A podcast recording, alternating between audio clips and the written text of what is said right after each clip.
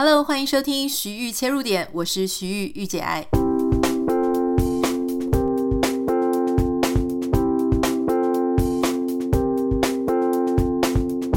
Hello，欢迎你收听今天的节目。今天是礼拜四，所以我们要跟大家分享一些跟文化比较相关的题目哈。今天要跟大家来聊的是关于朝鲜王朝的身份制度，也就是说，朝鲜王朝它其实是有阶级制的。好，我们。可能对阶级这个制度呢，常常听到，但事实上，对于我们自己来说，我其实觉得我们还算幸运了哈。不管你是说中华文化或者怎么样，当然不是没有阶级，我们还是知道说有一些族群，他的身份是比较尊贵、比较高贵哈。可是相比之下呢，不管说像我们可能很小就知道的印度啊，印度他们其实是阶级制度、种姓制度非常的严格。可事实上，韩国也是哦。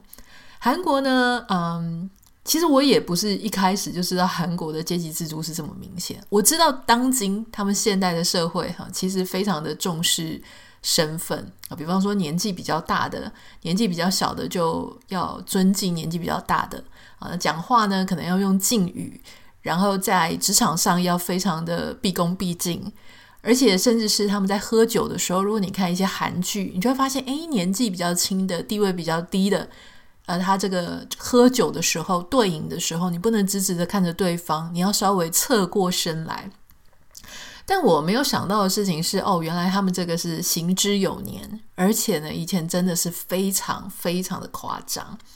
以中华文化来讲，哈，大概当然深受儒家思想的影响嘛。我自己本身没有真心那么喜欢儒家思想，but 他就是。我们这个中华文化啊，非常悠久的一个传统跟历史。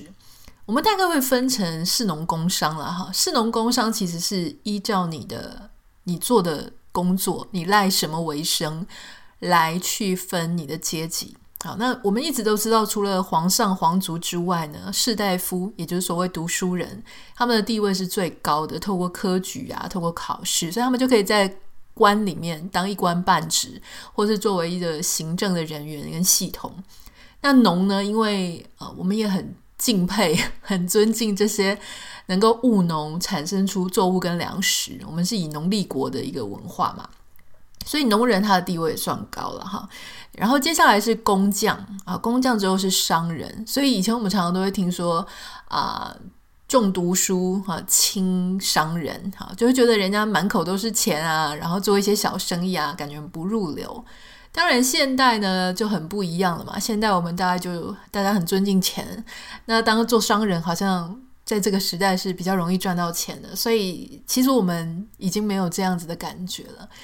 但当然不可否认，我们可能会从很多我们自己。一些习惯啊，蛛丝马迹，比方说文化，我们就很希望小孩子能够念书、读好学校，能够进入比较高大上的企业里面，哈，或是政府机关里面去做事。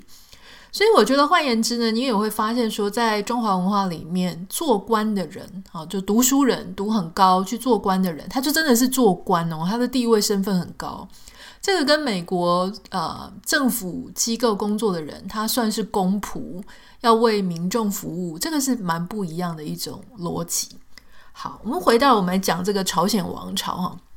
为什么会注意到这个题目？是原因是我们最近我跟我先生两个在看一部韩剧。这部韩剧呢，其实在韩国有极高的收视率，可是它在台湾，我好像不觉得它有造成这么大的风潮。这个是李秉宪演的哈，他是第一男主角。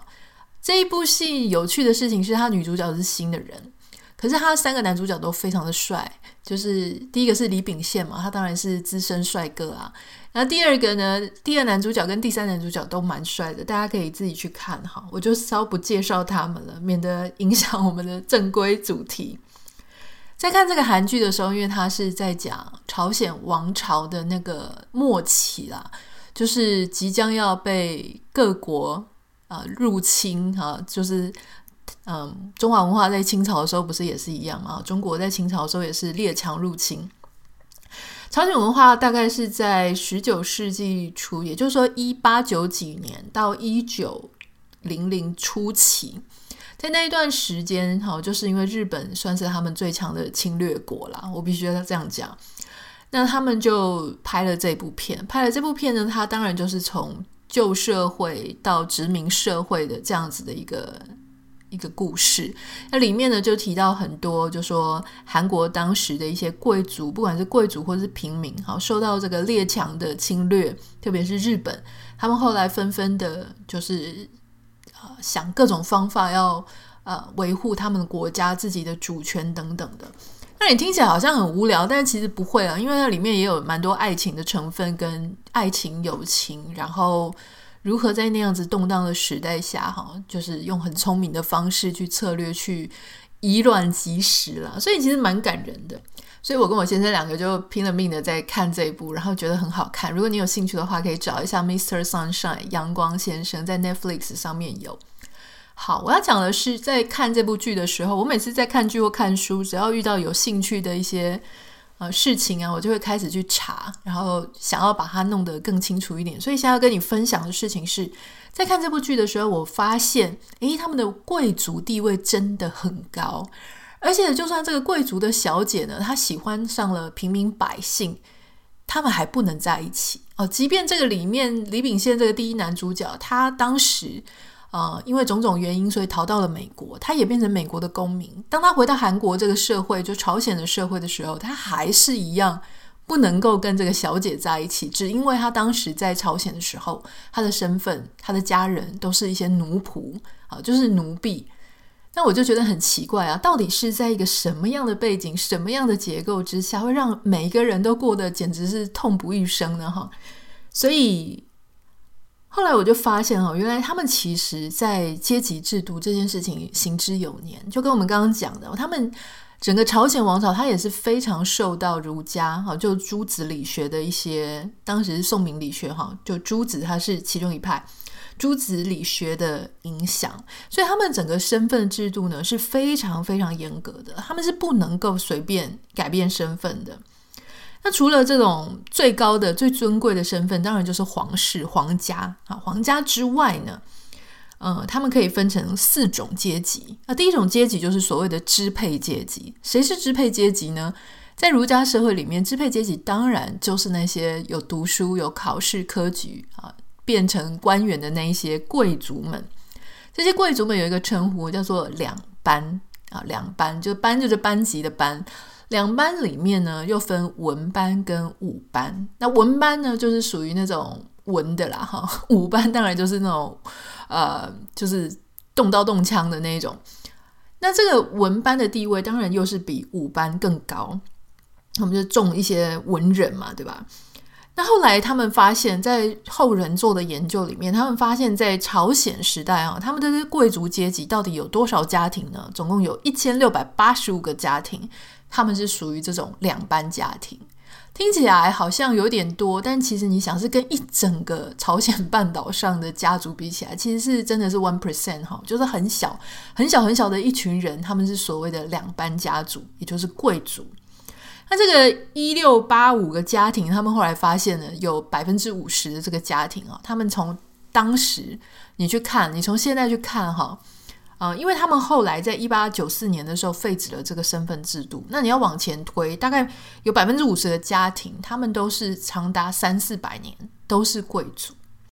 那在这个贵族之下啊，在贵族跟长民的中间有一个很特殊的身份，叫做中人。谁是中人呢？中人就是那些所谓的专业人士了哈，比方说像呃医官呢，就是医生啊，或者是译官，就是翻译。这些人呢，他们有专业的知识，他们会是属于呃中人阶级。那还有我觉得有趣的事情就是说，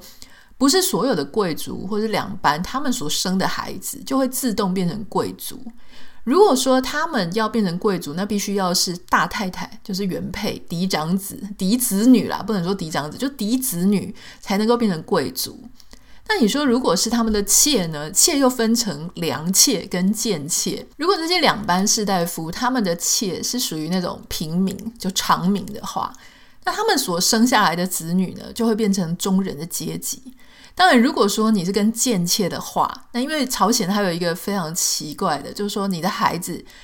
不管你的爸爸是谁，他都是跟着妈妈的阶级啊一起，就是会传给孩子，会继承那个妈妈的阶级。所以，如果呃所谓的贱妾呢，就是呃这个妾她是出身是贱民，待会我们会介绍。那如果是贱民贱妾所生的孩子，那当然也就是贱民的等级啊。所以这个啊怎么讲呢？我觉得。就是我觉得活在这样子的时代里面，真的是非常的喘不过气哦，因为你的出生真的不是你能够决定的啊。OK，那在下一个等级呢，就是所谓的啊、长、民啊，或是所谓的良民。哪些人是长民跟良民呢？他们就包含就是像农民啊、渔民啊、商人啊，哈，或是工匠。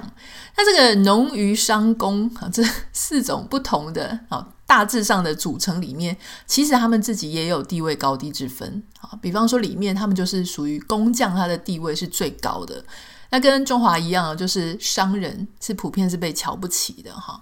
那而且呢，为了要确认。他们自己的这种阶级不像贵族这么高贵，所以这些长民啊，或是我们说良民，他们不可以使用两班这个阶级在使用的语言，而且这些当农民的人，他是不可以随便离开他自己的田地的，他必须要随身携带号码牌。那在这些农民的家庭里面呢，他们就分五户一组，五户一组，然后就相互监视。你可能会觉得说，哎，你如果知道一些北韩现在他们的一些做法。你就发现，其实北韩到现在都是类似用这样子的手段跟方式去控制他们自己的农民哦，他会叫互相监视，看看彼此到底在做什么。那在长民跟良民之下，还有一个很可怜的阶级哦，就叫做贱民。你光是听这个名字，就觉得哇，贱民诶，怎么会直接称呼人家很贱哦？那这个贱民里面呢，当然又分了一些呃不同的身份了哈。比方说，像他们可能会做一些做鞋子的、做皮革的、屠夫或者挖木的哈。就是说，这些两班贵族呢，据说是只要你可以想象，就是他们只要捏鼻子做的事情，都是贱民在做的事情。那其实像这种屠夫或是做皮革的人，他们还有一个称呼啊，专有名词叫做白丁。好，我记得小时候老师就跟我们讲说，这个要念破音字，要念薄丁，所以我今天就都念薄丁好了。但它字就是那个白色的白，好，然后加一丙丁的丁。以前我在念书的时候，我就想说，哎，往来无薄丁。那往来无薄丁，意思好像就是我们会跟一些读书人，好，比较不会跟那些所谓的像华人讲的薄丁是讲文盲。可是如果是在讲朝鲜的身份时代的话，这个薄丁他其实就是地位非常的低下，像屠夫这一类的角色。从这个《阳光先生》这部韩剧里面，那它里面有一个很重要的角色，那个角色的爸妈就是薄丁，所以他也是薄丁。我就记得他在他爸妈的那一段哈描述里面呢，这伯丁的太太是很可怜的，就是好像随便人家想要去欺负他、性侵他，这些伯丁是真的不能讲话的，因为当他讲话的话，好像随便就有人可以杀他、可以打他，所以他们几乎是真的没有什么地位，也没有什么公道存在，他们的存在就是被人家欺负而已。那贱民里面当然还有其他人，比方说像娼妓嘛，哈，娼妓啊，或者所谓的贱妾。刚刚我们提到说，良妾就是呃长民出身的妾，可是如果你是贱民出身的妾呢，你就叫做贱妾。那贱妾所生的子女，当然也就是贱民。刚刚有提到哈，那这些贱民的阶级呢，其实真的有很多。地方是非常的不自由的哈，例如说，他们呢就在路上，如果看到那些贵族、王公贵族，或是所谓的两班，或者是只要地位比他们稍微高，像长民，他们就是一定要呃跟他们鞠躬，然后卑躬屈膝，要非常非常的尊敬他们。如果他们跟这个阶级比较高的人，他们没有这样做的话，他们是可以随时就被吊死的。而且这些贱民呢，他们也不能够帮孩子取那种听起来太高级的名字，比方说像正义的那个义哈，这韩文应该是念乌以啦哈，那意思呢就是正义嘛。那这个正义这个词听起来就很高大上啊，所以这些贱民他就是不可以帮孩子取名字取有义这个字，否则他也是会被吊死哈。那他们在别人的前面呢，也不能够抽烟呐哈。那例如说，就算是对一些长名，就是刚刚讲的。农渔商工，好，这些就是一般老百姓。这些贱民对这种一般的老百姓的孩子也是一样，他们讲话也是要用敬语，好，就是也是要尊敬这些长民的孩子。那他们自己呢，也不能把他们的家去铺什么瓦片，都只能用茅草的屋顶。身上穿的也是一定要穿一些草鞋，不能穿一些比较好的质料就对了。一直到一八九四年的时候，哈，这个身份的制度呢才废除。可是当然一开始说废除，但是还是延续了，后面又延续了几十年啦。就是私下他们还是有这样子在做，就是要改一下老百姓的想法。这件事情不是说停就可以停了哈。所以当时。那样子的一个阶级制度，就是非常的辛苦。我记得这一部片里面，他还提到说，你们在旧的朝鲜，哈，就是这些王公贵族士大夫，他们有很多人想要挽救那个当时非常弱的朝鲜，但是那一些所谓的良民啊，哈，或是所谓的贱民阶级的那一些人，他们其实。嗯，也不是说他们没有要救朝鲜，可是当时他们一边救的时候呢，他们其实是也是有一些怀恨的，因为有一些人他们其实之前就偷偷跑到了日本，有一些人跑到了美国，哈，就是有受到一些其他外国的影响。当时他们也在想说，那干脆就叛国算了，因为日本看起来那么强，而且朝鲜对他们也不好，所以里面就有一句很经典的话，就是一个贱民阶级的。主角啊，跟这个贵族阶级的女性，他就问他说：“你要救的那个朝鲜，却不让我活下来，让我过得这么惨，我为什么还要救他？救他的意义到底在哪里？”哈，所以我觉得这个也是一个非常深刻的一个思考点了。当然，我在查这些资料的过程当中，我要跟各位讲哈，就是如果你是查。韩国或是朝鲜的身份制度的时候，你使用维基百科上面其实有一些错误的部分，所以我建议大家就是要再多看一些不同的 reference。那如果说大家有好奇的话，其实我觉得联经出版二零一八年的那一本联经出版的书，我觉得是可以参考一下。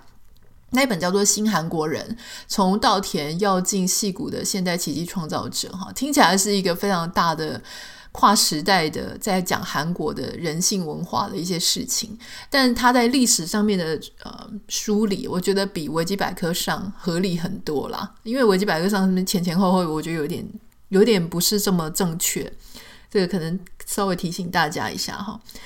那很多人在讲这件事情的时候呢，我就看到一个非常有趣的论点，提到说，像中国现在采用的社会信用平等制度，就是你。做什么事情哈？如果没有犯法啊，或者你怎么样的话，他就给你积比较高的点数。大家可能已经知道了，这些社会信用平等不只会影响你去跟银行贷款，它也会影响，比方说你的受教啊、行政啊，很多东西你就会可能会有一些啊 fast pass，就是快速通关。你只要信用平等成绩越高，你在这个社会上你就活得越舒服。你的信用平等成绩越低啊，就像我们刚刚在讲的那些社会阶级制度的贱民一样，你就。处处挚爱难行，而且社会的结构是这样，就是说，如果你站到一个比较有利的位置，事实上你做什么事情都是比较有利的，你未来也比较容易成功，你的孩子也比较容易成功，你能够有更多的资源，你的小孩有更多的资源，这件事情就会变成一直不断的世袭，不断的继承那些好处，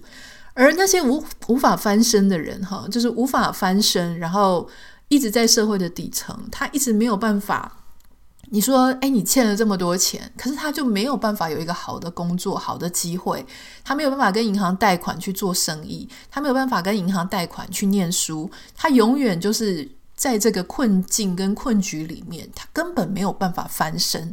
如果这个社会它的一个结构，它的玩法变成这个样子的话，你很可能你就会发现现代版的阶级制度跟身份制度就这样子重演了。历史永远是不断的在重演，只是它的玩法略略跟着时代有点不一样。当年是看你出生，现在呢是看你社会信用平等制度